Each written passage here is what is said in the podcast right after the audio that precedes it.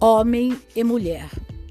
Infelizmente, como dizem algumas mulheres, o homem é diferente das mulheres.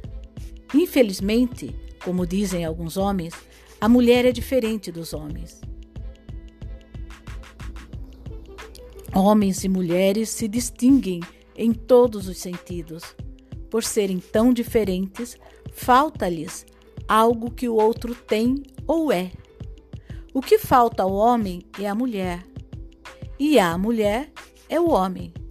Os dois, então, necessitam reconhecer que são incompletos. O homem é incompleto e a mulher é incompleta. Eles se tornam completos através da relação de casal, ao reconhecerem que o outro, apesar de diferente, possui o mesmo valor e está à mesma altura. Isso significa que na relação de casal, o homem e a mulher desistem da ideia de ser um melhor que o outro.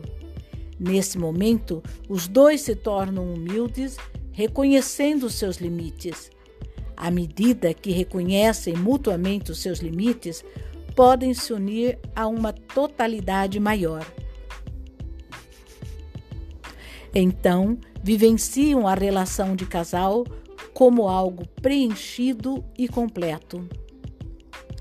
Quando o homem acredita que no fundo a mulher deveria tornar-se igual a ele, e a mulher acredita que no fundo o homem deveria tornar-se igual a ela, a realização lhes é negada.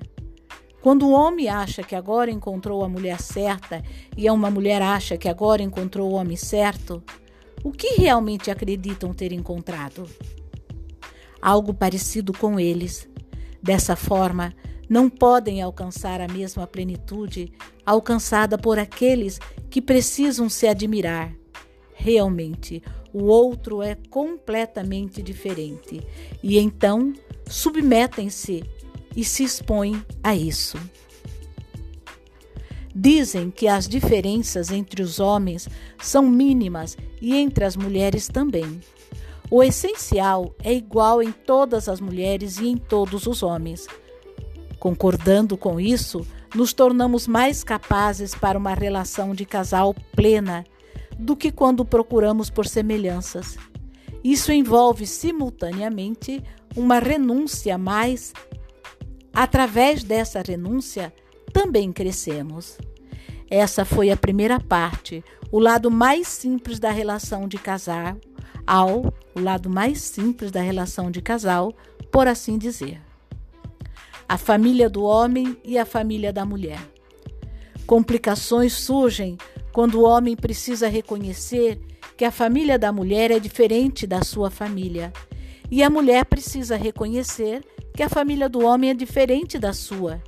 E quando os dois precisam reconhecer que suas famílias de origem, apesar de diferentes, possuem o mesmo valor e são igualmente boas, nesse momento, os dois precisam despedir-se de vários julgamentos de valores que eram importantes em suas famílias. A isso, porém, opõe-se uma instância interna poderosa. Essa instância é a consciência. Quem se liga à sua própria família e a toma como modelo é consciencioso. Quando, porém, reconhece a família do parceiro, que é diferente da sua, como equivalente e tão boa quanto a sua, sente-se frequentemente culpado diante da própria família. Enfim, o reconhecimento da outra família como equivalente e possuidora do mesmo valor exige que nós nos despeçamos de nossos ideais de valores até então considerados os únicos certos, ampliando e desenvolvendo assim a nossa consciência. Isso se torna especialmente importante para a educação dos filhos. A condição para que a educação dos filhos tenha sucesso e para que se sintam realmente felizes é que possam reconhecer as duas famílias de seus pais, tanto a do pai quanto a da mãe, como equivalentes e que tanto os valores de uma família quanto os da outra têm os mesmos direitos na educação dos filhos. Novamente, se trata de uma grande despedida.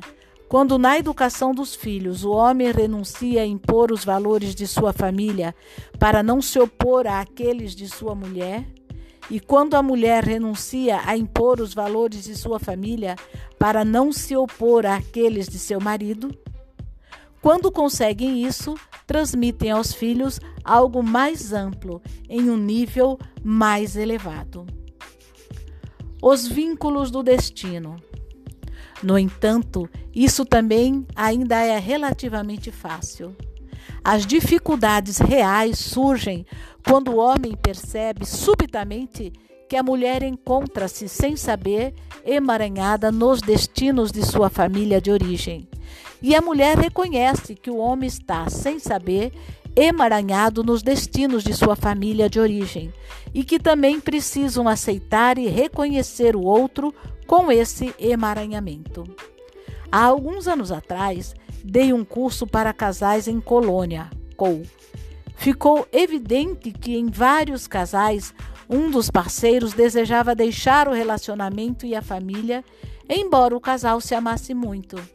Dessa forma, revelou-se que os emaranhamentos fundamentais que vêm à luz nas constelações familiares em relação à família de origem influenciam também a relação de casal e que a solução para o casal se dava apenas quando esses emaranhamentos eram reconhecidos e dissolvidos. Em primeiro lugar, pertence a esse emaranhamento quando alguém diz a um membro de sua família internamente: Eu sigo você na morte.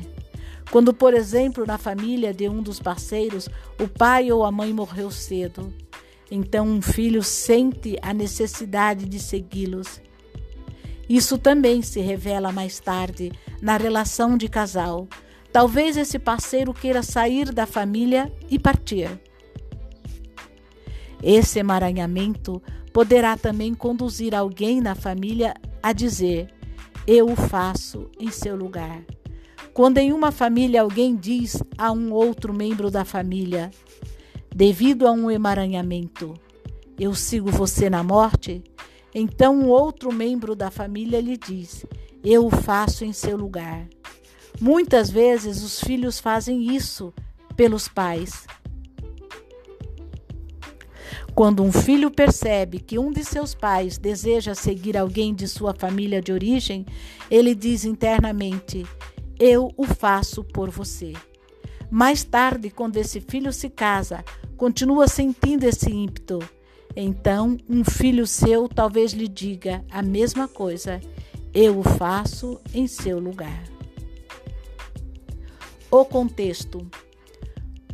Quando trabalhamos com casais, não basta olharmos apenas para o homem e para a mulher. Aquilo que dizem sobre os seus problemas está, via de regra, na superfície. Quando nos ocupamos apenas com isso, muitas vezes não existe solução. Necessita-se de ir mais adiante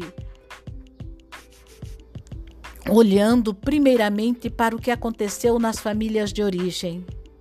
Apenas quando se soluciona algo decisivo nesse âmbito é possível encontrar também na relação do casal a solução para os seus problemas.